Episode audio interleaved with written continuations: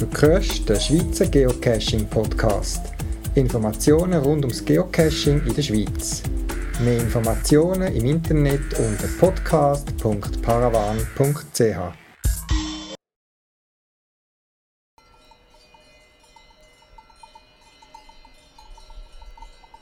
Willkommen zum zweiten Schweizer Geocaching Podcast, die Ausgabe vom 20. Oktober 2010. In dieser Episode gibt es Folgendes zu hören. GPS-Tipps und Tricks zum Thema Profil bei den Garmin Oregon und Dakota-Geräten. Ein Interview mit dem Antefix, einem der drei Schweizer Geocaching-Reviewer. Gedanken zum Geocachen im Allgemeinen und Geocache im Speziellen. Heute zum Thema Cashboxen. Und am Schluss nochmal ein Hinweis zum Podcast-Wettbewerb für die, die gerne fotografieren. Ich wünsche euch viel Spaß beim Zuhören.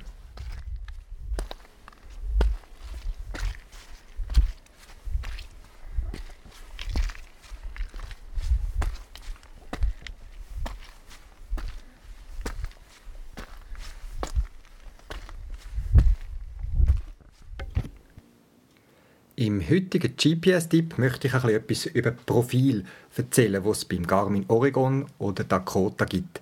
Bei anderen GPS-Modellen von anderen Herstellern gibt es die Funktion wahrscheinlich auch, heißt aber teilweise ein bisschen unterschiedlich. Wer bei Profil zuerst seine Sommer- und Winterpneu beim Auto tankt, der liegt nicht einmal so ganz falsch. Dann die unterschiedlichen Profile bei der Autopneu haben ja zu tun mit den verschiedenen Anforderungen, die man in dem Moment, wo man die Pneu drauf tut oder drauf hat, als Auto hat.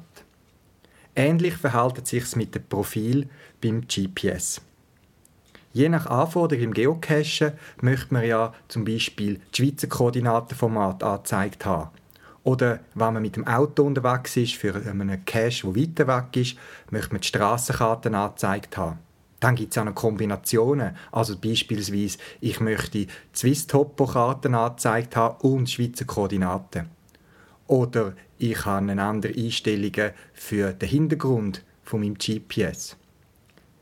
Ich stelle fest, dass verschiedene User von einem Garmin Oregon oder Dakota die Einstellungen wohl wissen, was sie vornehmen können, aber die Einstellungen immer über das Menü Einstellungen, dann zum Beispiel Positionsformat und dann die entsprechende Einstellung machen, damit umlaufen mit dem Gerät und es dann wieder zurück ändern. Das braucht zwar weniger Mausklicks oder Mausfingerklicks als auch schon bei alten Geräten. Es geht einfach mit dem Touchscreen-Gerät aber es sind doch noch einige, die man machen muss.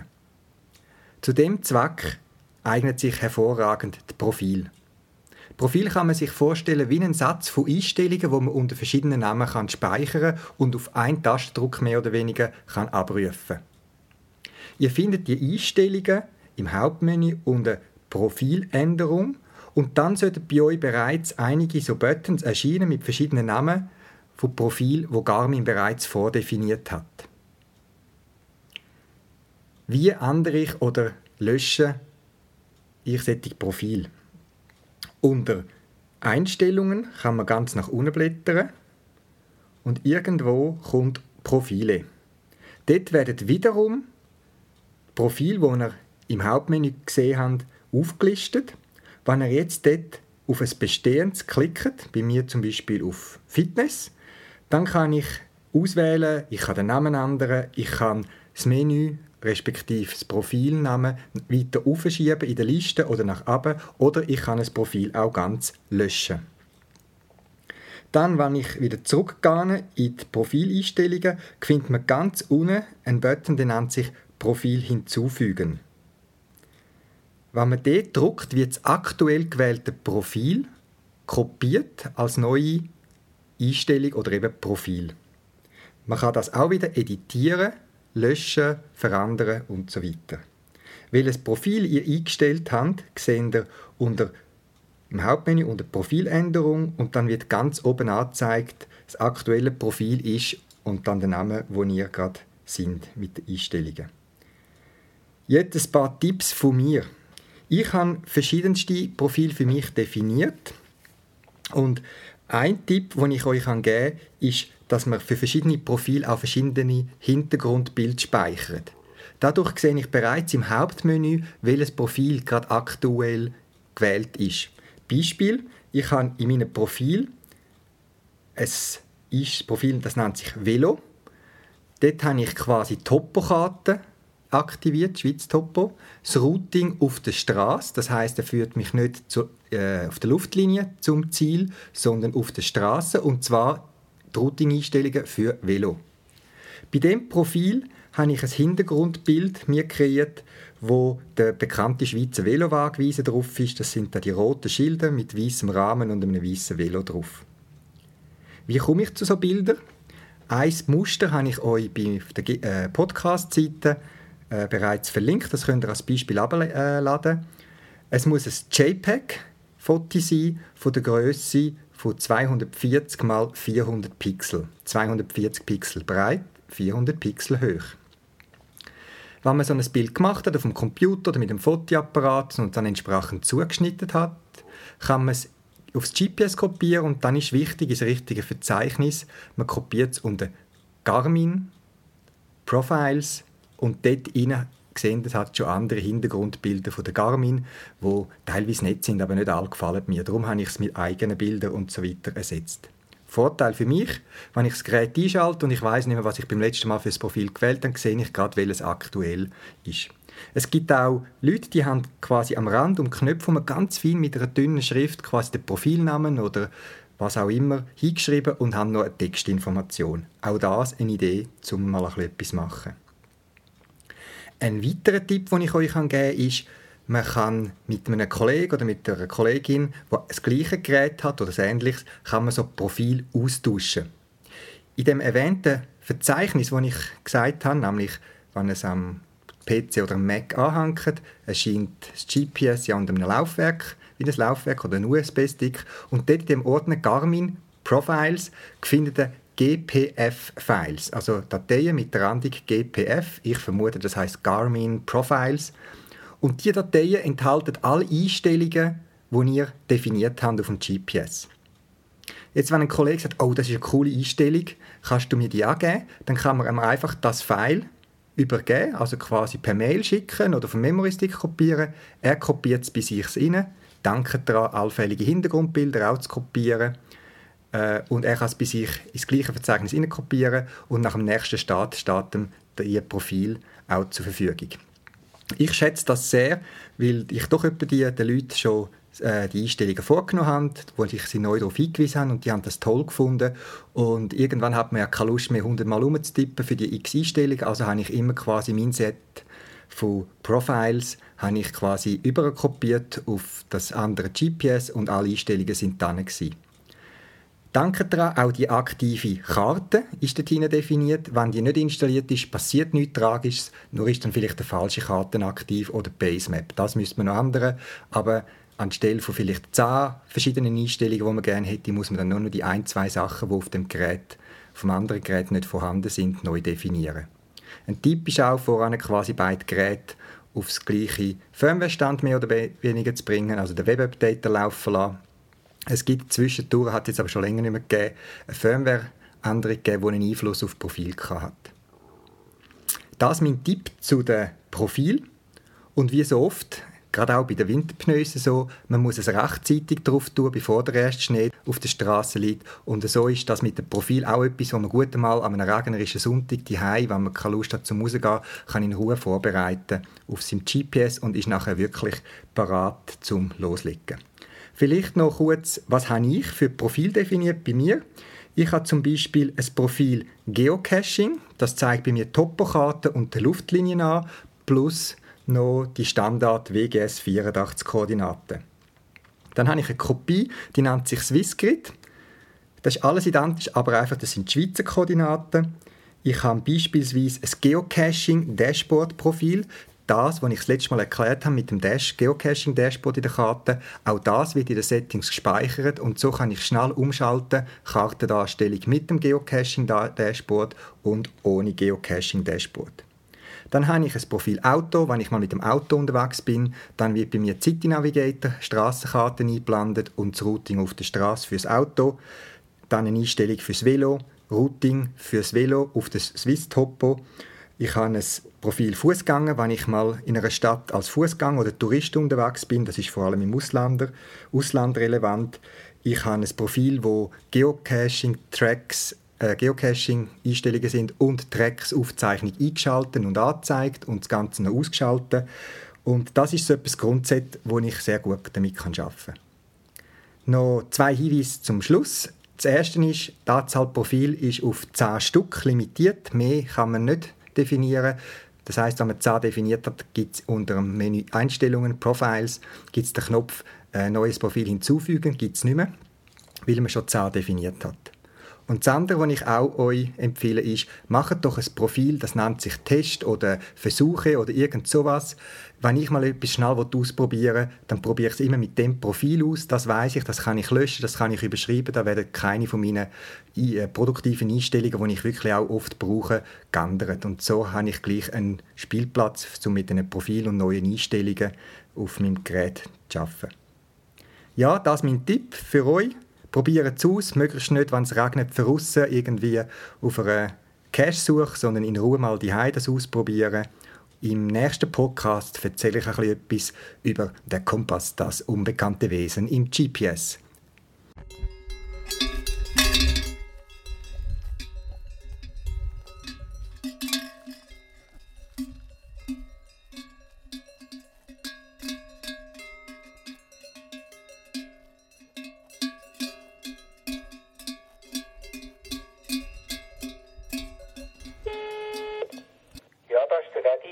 Ja, Sali Edi, du bist einer der Reviewer in der Schweiz mit dem Cache-Namen Antefix.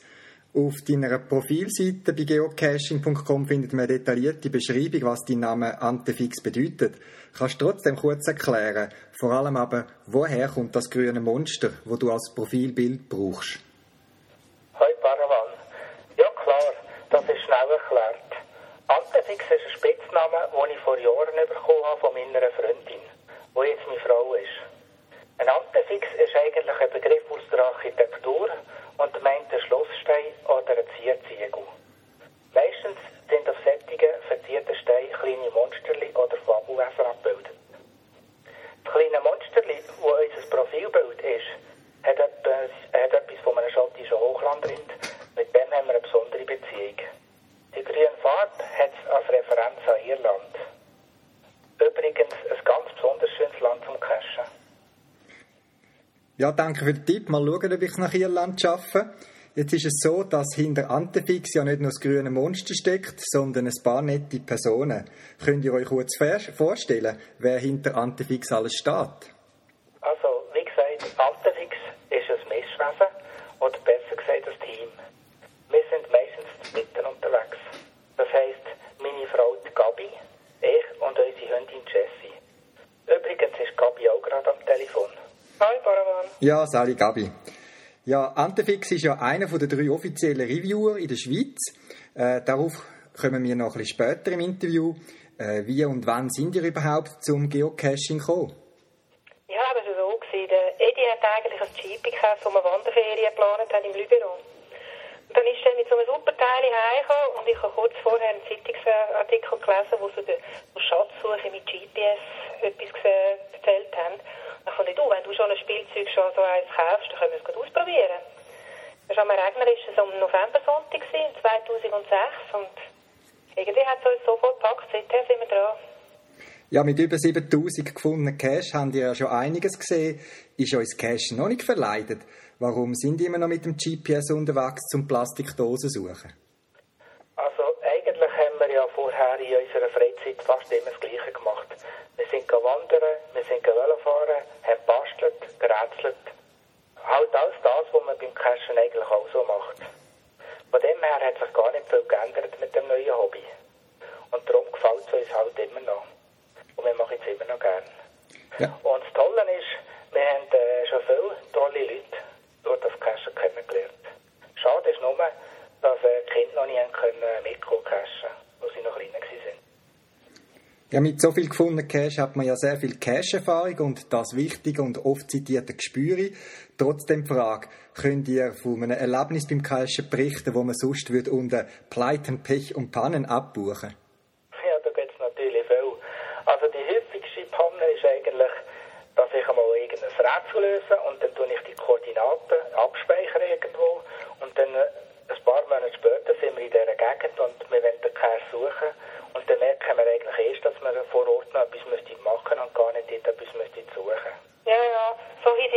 Zeit beim Chase-Mate, gell? Wo wir die längste Zeit gesucht haben und äh, eigentlich bis nach der Box geschaut haben. Dabei hat man von dem Punkt, wo das Rätsel Lösung war, noch weiterlaufen Ja, also das letzte Mal ist auch etwas Lustiges passiert. Bin ich mal allein cashen, Gabi hat nicht gerade Zeit gehabt und dann habe ich den Cash suchen, gemeinsam unterwegs und ich bin allein unterwegs gewesen. Und etwa 100 Leute haben den gefunden und das war ein Einer und ich habe äh, fast eine Stunde lang gesucht und ich habe einfach nichts gefunden. Und dann sind wir halt mal zusammengegangen und was ist passiert? Ja, ja, das war gut. Gewesen. Erster Griff und wir haben das Ding gehabt. Super war auch, gewesen, wo wir, äh, Freddy hat auch ein ziemlich kniffliges Rätsel gelöst gehabt. Hast am Schluss müssen go abseilen. Wir stehen an dieser Felswand, haben das angeschaut. Das Spoilerbild haben wir natürlich wieder nicht gesehen. Also, beide drei, vier Mal runter, ich noch drei, vier Mal runter. Und wir sind am Schluss einfach überzeugt gewesen, wir hätten den Hagel müssen finden. Eingegangen, die haben Spoilerbilder angeschaut, gesagt, ja klar, da sind wir gewesen, wir haben sogar Fotos gehabt, haben die Fotos auch der Ownerin geschickt. Wir sind überzeugt gewesen, der ist weg. Irgendwie ein paar Tage später hat ihn jemand gefunden, der hat noch nicht einmal das Rätsel gelöst, der ist einfach auf gut Glück in die Felswand gegangen und hat ihn geholt. Passiert etwa mal. Aber die allermeisten Erlebnisse beim Geocachen sind ja positiv, sonst würde man ja wahrscheinlich aufhören. Was war eines von Ihren Highlights beim Geocachen? Also eines von den ganz, ganz tollen, wo uns jetzt letztes Jahr wieder in Erinnerung kam, ist, das ist der heilige Fridolin im Baswan-Gebiet. Das ist so eine super schöne Gegend und tolle Runde sind wir letztes Jahr wieder in der Nähe gewesen, da haben wir einen Teil davon gerade noch das zweite Mal gemacht. Also sehr gut war auch das Wolfenloch, das wir das letzte Mal gemacht haben. Oder natürlich auch auf dem Uri Rotstock. Ja, der Uri Rotstock war super. Gewesen. Und der Chemieflur von der Pipi Strelli, dort sind wir gar nicht darauf gefasst, gewesen, dass das so schön ist. Und das war genial gut ausgelegt. Und auch der Lehmflur, gerade so Sachen, sind immer ein Hammer. Ja, es klingt nach spannenden Cash, vor allem solche, wo man ein bisschen unterwegs sein und wandern muss. Gibt es Sachen, die euch privat als Geocacher beim Geocachen stören? Äh, da gibt es natürlich allerhand, was uns ein bisschen stört.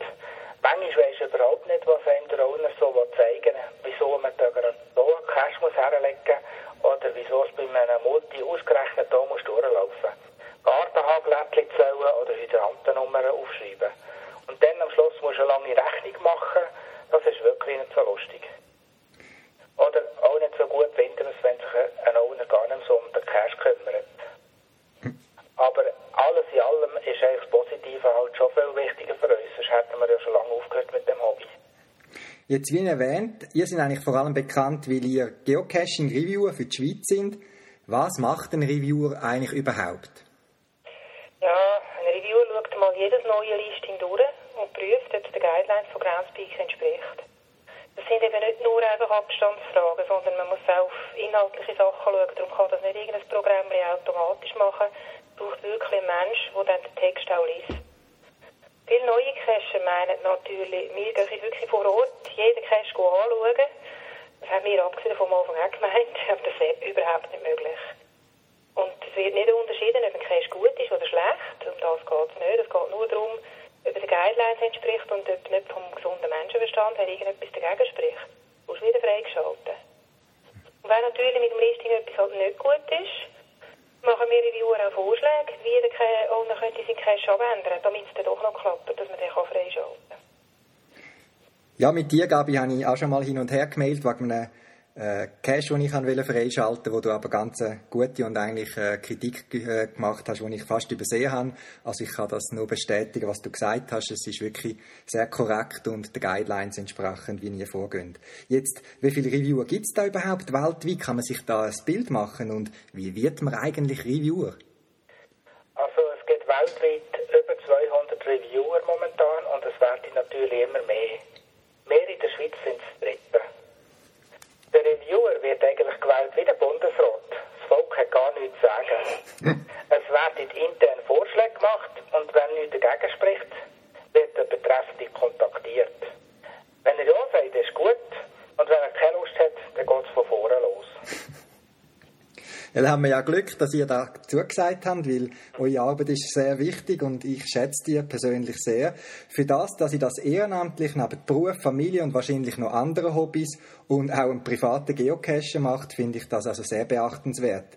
Das, weil bei uns vor allem Cache sehr schnell freigeschaltet werden, wie ich das äh, beurteilen kann. Wie viel Zeit investiert ihr in das Reviewen und wie koordiniert ihr euch da mit den anderen Schweizer Reviewer, dass ihr einander nicht reinpfuscht? Also wir drei Reviewer arbeiten im Turnus. Das heisst, jeder von uns ist normalerweise eine Woche lang dran. Dann übernimmt der Nächste. Darum kann es auch sein, dass ein Cache, der gerade in Turnuswechsel geratet, von mehr als einem Reviewer angeschaut wird. Damit alle auf dem Laufenden sind über den Cache, ist es wichtig, dass nur per Reviewer-Note kommuniziert wird und nicht per E-Mail. Im Formular, um ein neues Cache-Listing einreichen, hat es besonders das Feld mit Vermitteilungen an Reviewer. Die Reviewer-Notes werden von der Publikation ja alle automatisch archiviert. Ich sehe nachher niemand mehr. Das mit dem Zeitaufwand, das ist extrem unterschiedlich. Kommt natürlich darauf an, wie viele neue Caches das gerade eingereicht werden, also wie viele Listing und dann wie viele Rückfragen das nötig sind. Ich meine, da gibt es dann zusätzlich auch noch andere Mail, wo, wo du irgendwie sonst etwas musst beantworten musst. Auch dort sehr unterschiedlich. Und eines im Monat wie wir noch aufräumen. Das ist dann Cash, äh, schon länger nicht mehr gefunden werden und man muss ahnen, dass die weg sind, mal disablen. Solche, die wirklich mindestens drei Monate disablen sind, wo der Owner gar nicht mehr begleichen tut, die tun wir archivieren.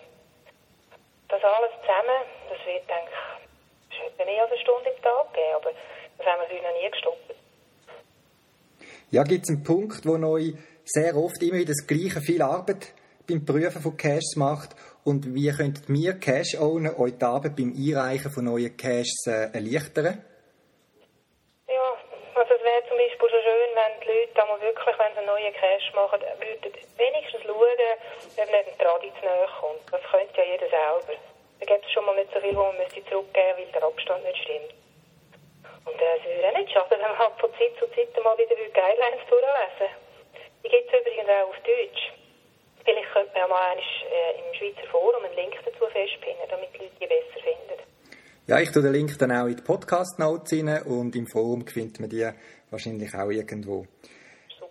Ja, es gibt sehr oft auch intensive Diskussionen über Fragen, warum das so oder so gehandhabt wird, äh, warum das im Ausland anders gemacht wird als bei uns oder beurteilt.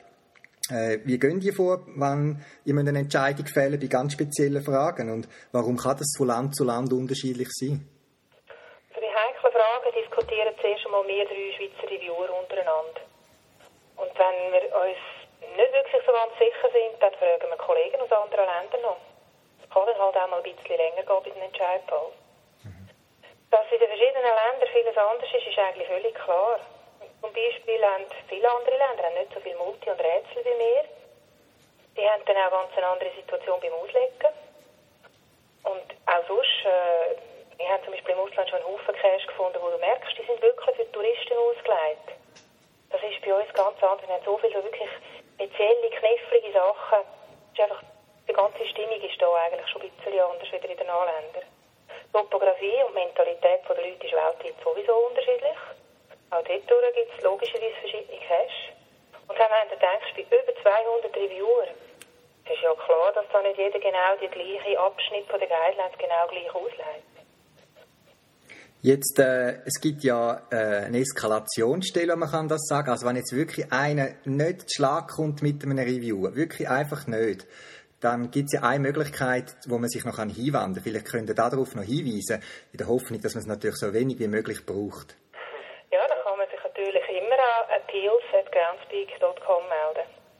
Halt auf Englisch sinnvollerweise, weil die sind nicht unbedingt so sattelfest im Deutsch. Gut, und die Mail, die werden dann quasi von den, von den Leuten von Groundspeak direkt beantwortet, also nicht von den lokalen Reviewer? Nein. Ja, das ist ein Lecky, der dann diese Antwort gibt. Gut. Jetzt, äh, Reviewer, sie hat wahrscheinlich einen Nachteil. Könnt ihr euch überhaupt noch an Mystery Caches oder Multis freuen? Weil ihr habt ja die Infos greifbar oder habt sogar noch müssen prüfen vor der Freigabe? Also, wo wir angefragt worden sind, ob wir den Reviewer-Job machen ist das etwas vom Ersten gewesen, was wir haben wollen wissen, weil wir wirklich gerne Multi und Rätsel machen. Das ist aber ganz einfach. Wenn wir reviewen, haben wir eine spezielle Ansicht, wo wir alle Details sehen. Die Details vergisst man aber schnell wieder, wenn man jeden Tag 20 oder mehr Listings anschaut. Dann kann man nicht gerade viel merken. Und wenn man selber Cash suchen Dann haben wir die ganz normale Ansicht. Wir sehen also nicht mehr als alle anderen auch. Rätsellösungen müssen von einem Owner beim Review normalerweise nicht verraten werden. Es kommt aber ab und zu mal vor, dass man nachfragt, wie das Rätsel so gelöst wird. In solchen Fall verzichten wir dann aber natürlich aufs Locken. Mhm. Gut, finde ich fair, wie ihr das handhabt. Äh, wie beurteilen die überhaupt Cash-Situation in der Schweiz? Hat sich da in den letzten Jahren etwas verändert? Ja, es wird ja viel gesagt, es gäbe immer mehr langweilige Fadi-Caches, also Rede von diesen lieblos rausgeschmissenen Mikros und so.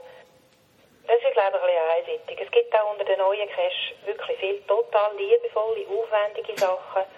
Und es gibt nach wie vor in der Schweiz einen Haufen schöne Plätze, wo man noch nie war. Also, es gibt halt einfach immer mehr und man muss aussuchen.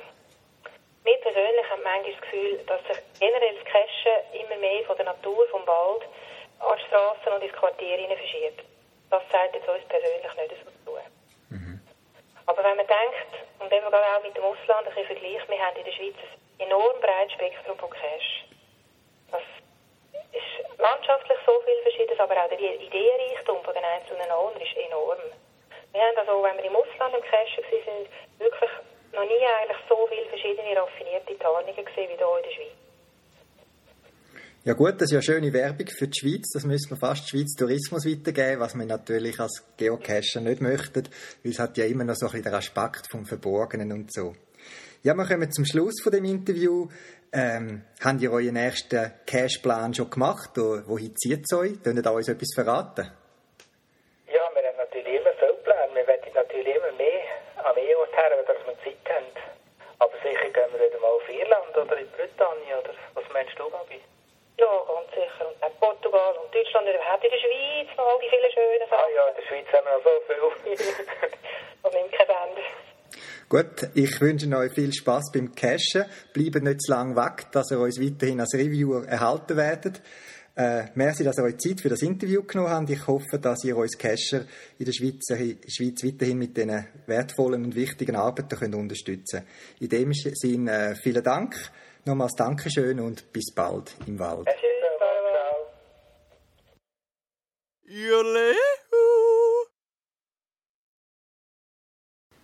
Gedanken zum Geocachen im Allgemeinen und Geocaches im Speziellen. In meiner Cache-Grundausrüstung gehört ein paar Feuchtetüchli dazu.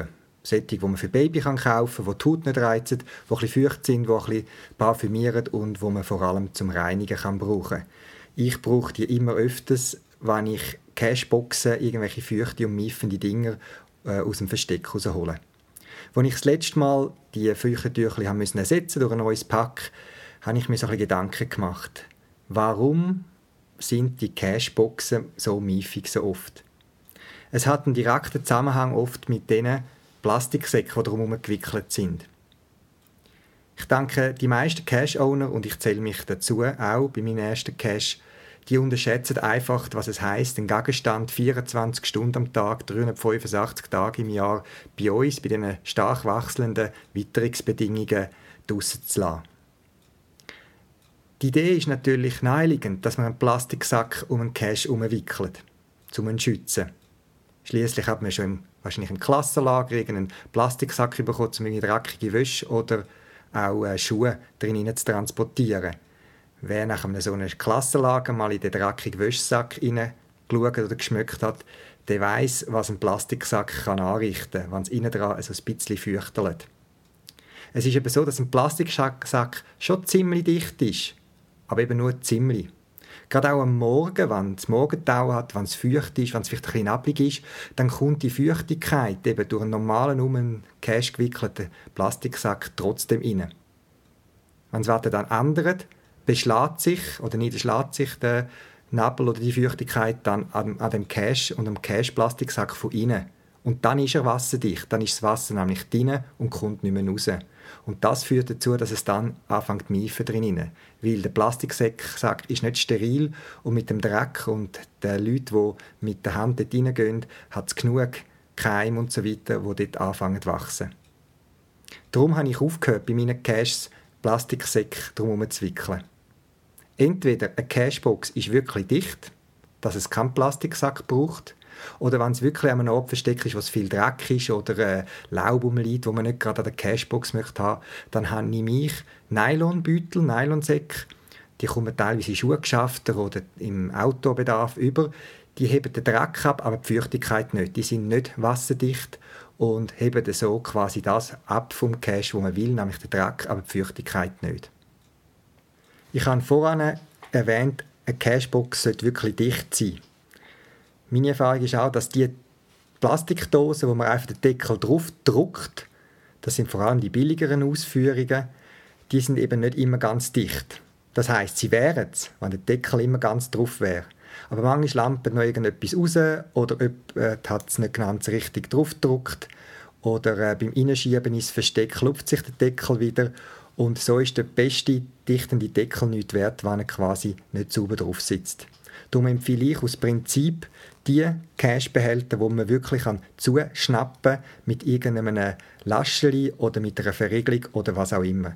Die kosten 2-3 Franken mehr. Es hat lang praktisch nur eine Marke gegeben. Scheinbar sind die Patente dort abgelaufen, sodass es jetzt viele Mitbewerber gibt auf dem Markt, die zu günstigen Konditionen für ein paar Franken mehr als die einfachen Töpper Wehr- und Plastikdosen quasi erhältlich sind. Ich empfehle die Dosen, die haben eine eingebaute Dichtung. Da ist es ganz klar, wann sie dicht sind, wenn es nämlich Klick macht, wenn man die Verriegelungen einschnappt, dann weiß der, der ihn versteckt, jetzt ist er geschlossen und man kann ihn gut verstecken. Ja, jetzt kann man auch sagen, was nützt die beste Cashbox, wenn es eine Feuchtigkeit hat. Es gibt eben Tauschgegenstände, die sich nicht unbedingt eignen in eine Cashbox hinein. Ich habe gerade letztens bei einem von meinen eigenen Cash, wo wir Holzzwergli als äh, Tauschgegenstand in der Hand festgestellt, dass die scheinbar noch ein bisschen Restfeuchtigkeit hatten. Und obwohl es eine super dichte Box war, hat sich dort das halt auch ein bisschen verselbstständigt. Sprich, es hat eine ganz feine Schimmelschicht drauf gehabt, weil wahrscheinlich die Temperaturbedingungen am Ort quasi einfach das geschaffen hat. Zum Glück, und das empfehle ich jedem, habe ich bei mir drin sogenannte Entfeuchtebeutel, auch bekannt als Silicagelbeutel. Die Silicagelbeutel, achtet euch mal, wenn ihr irgendwelche Schuhe oder Taschen oder so kauft, liegen meistens einfach so dabei drinnen. Die meisten davon kann man bei 80 Grad im Backofen mit Restwärme quasi wie auskochen, dass die Feuchtigkeit rausgeht und nachher sollte man es gerade in einen luftdicht verschlossenen Plastikbeutel äh, reinlegen, dass die nicht quasi Feuchtigkeit saugen, wenn sie gar nicht gebraucht werden. Wenn ich bei meinen Caches vorbeigehe, lege ich wieder je nach Größe ein, zwei, drei von diesen entfeuchten Beutel drin. Und die helfen doch, allfällige Feuchtigkeit vor Ort aufzugen und halten meinen Cache eigentlich schön trocken, sodass ich nicht einmal bei allen Cache von mir noch das Logbuch in ein separates Plastikbeutel muss tun, weil die Cashbox ist dicht ich habe einen Feuchtenbeutel drin und damit ist es eigentlich gegeben. Ich finde, einen schönen Cash, wo man nicht noch zuerst muss aus einem schmuddeligen Plastiksack rauswickeln muss, das ist auch ein bisschen mehr so das Cash-Feeling und ein bisschen Schatzsuchen, das dazugehört. Ja, mit dem Tauschgegenstand, da kann man einfach Dach haben. Wenn ein Owner irgendwelche Seifenblötel reinlegt, die nicht ganz dicht sind, oder Seifenstückchen oder ähnliche Sachen, dann kann es eben sein, dass Feuchtigkeit in Cash reinkommt. Das kann dann auch so gut sein, ja, es wird nass drinnen. Darum regelmäßig kontrollieren, mal einen Blick drauf werfen und das Zeug einmal, wenn einem der Cache nicht gehört, vielleicht mal ausmisten. Etwas anderes, was ich auch gesehen habe, ist quasi Cashboxen anschreiben. Es nützt nichts, wenn man die mit Kugelschreiber anschreibt. Das ist am ersten Tag, am zweiten Tag und am dritten Tag noch lassbar, aber irgendwann ist es vorbei.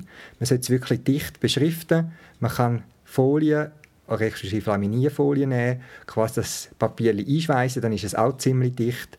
Man kann mit wasserfestem äh, Filzstift auf die Box schreiben und zum Beispiel noch einen Klapper darüber tun. Da gibt es viele Ideen. Aber überlegt euch, wie kann ich meine Beschriftung so anbringen, dass sie wirklich auch lassbar ist nach längerer Zeit, wenn es draußen kalt, feucht, nass, heiß, warm ist.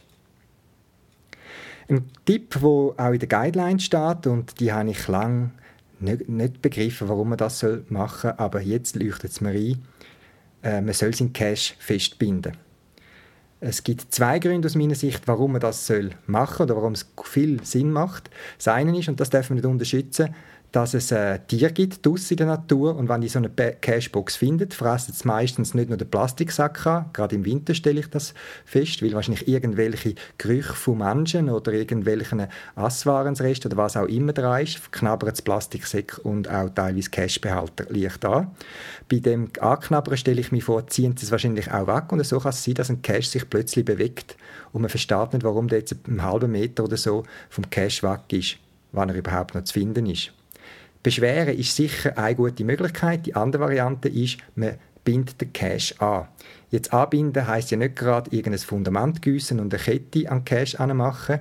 Es gibt verschiedene Möglichkeiten. Eine Variante, die ich nutze, ist, ich bohre ein dünnes Löchchen durch eine Ecke von dem Cache-Behälter, also nicht dort quasi, wo die Behälterwand ist, sondern es hat so quasi wie eine Lasche am, am Ecke, wo es nicht dichtet oder so, wo einfach die äh, Grifffläche ist, also wo ich den Cache nicht damit undicht mache, ziehe dort ein starkes Faden durch und befestige mit einem Karabiner quasi dann meine Cashbox an einer festgemachten Leine irgendwo an meinem Versteck. Damit ist sichergestellt, dass das Tier einfach die Box wegschleppt und der andere Zweck, eine feine Erziehung, von Geocacher. Der Cache sollte eigentlich wieder am gleichen Ort sein wie vorne. Wir kennen es auch schon, den Effekt, dass wenn man seinen Cache wieder mal besuchen befindet sich Cashbox plötzlich einen Meter oder zwei nebendran, wo man ursprünglich versteckt hat. Mit einem angebundenen Cache leuchtet es wahrscheinlich auch jedem ein, wo er wieder hingehört. Und äh, für mich ist das eine gute Variante, quasi äh, das Nützliche mit dem Angenehmen zu verbinden, nämlich dass Cashbox nicht von dir irgendwie weggeschleppt wird, als auch, dass Cashbox dort bleibt, wo sie hingehört. Man kann auch den erwähnten Nylonbeutel, den ich auch bei einem von meinen Cash nutze, äh, anmachen und Cashbox drinnen stecken. Das heißt, wenn jemand den Cash findet, dann kann er den Beutel aufmachen, nimmt die Cashbox raus, kann sie wieder drin tun und das Ganze wieder tarnen. Ja, das wäre es zu meinen Gedanken zu Geocache-Boxen. Wie gesagt, das Wichtigste, denke ich, ist, dass man äh, sich nicht bewusst ist, was das heißt, einen Gegenstand 24 Stunden, 385 Tage im Jahr draussen zu lassen. Und erst wahrscheinlich, wenn man einen Cache mal ein Jahr draussen hat und ein paar Mal ist gewartet, sieht man, was die Natur für Kräfte und Möglichkeiten hat, den Gegenstand zu, zu ändern. Darum investiert doch ein paar Franken mehr für eine wirklich gute Cashbox, bindet sie an, verzichtet auf den Plastiksack und gestaltet darum Beschriftung ein bisschen liebevoll und ihr werdet eine Top-Cashbox haben, die euch und auch anderen Geocachen viel Freude macht. Zum Schluss nochmal ein Hinweis auf den Podcast-Wettbewerb. Wer mir bis am 30. Oktober ein Foto schickt, wo möglichst gut das Geocachen in der Schweiz darstellt, eben sagt das ein Geocache, den ihr beim Matterhorn gefunden habt, ein Mikro, wo in einem Alphorn versteckt ist, oder ein Geocacher im Sannenkutteli, der nimmt an der Verlosung von einer Multifunktionslampe teil. Das ist eine Lampe mit LED-Licht, mit UV-Licht und mit einem Laserpointer. Also das, was man fürs Geocachen braucht. Nochmal, ich verlose diese Lampe unter allen Einsendern und ich gehe davon aus, dass wenn ihr mir ein Bild schickt, dass ihr mir da die Einwilligung geben, dass ich das da im Rahmen von dem Podcast auch veröffentlichen und zeigen Also bis zum 30. Oktober nochmal hinter euch Fotoalbum gehen oder ein spezielles Bild knipsen. Das wäre es für heute. Der nächste Podcast erscheint ungefähr Mitte November. Bis dann wünsche ich euch viel tolle Geocaching-Erlebnisse. Ein paar Links und Informationen zu dem Podcast findet ihr auf der Podcast-Webseite podcast.paravan.ch. Ihr könnt mich auch kontaktieren auf podcast.paravan.ch.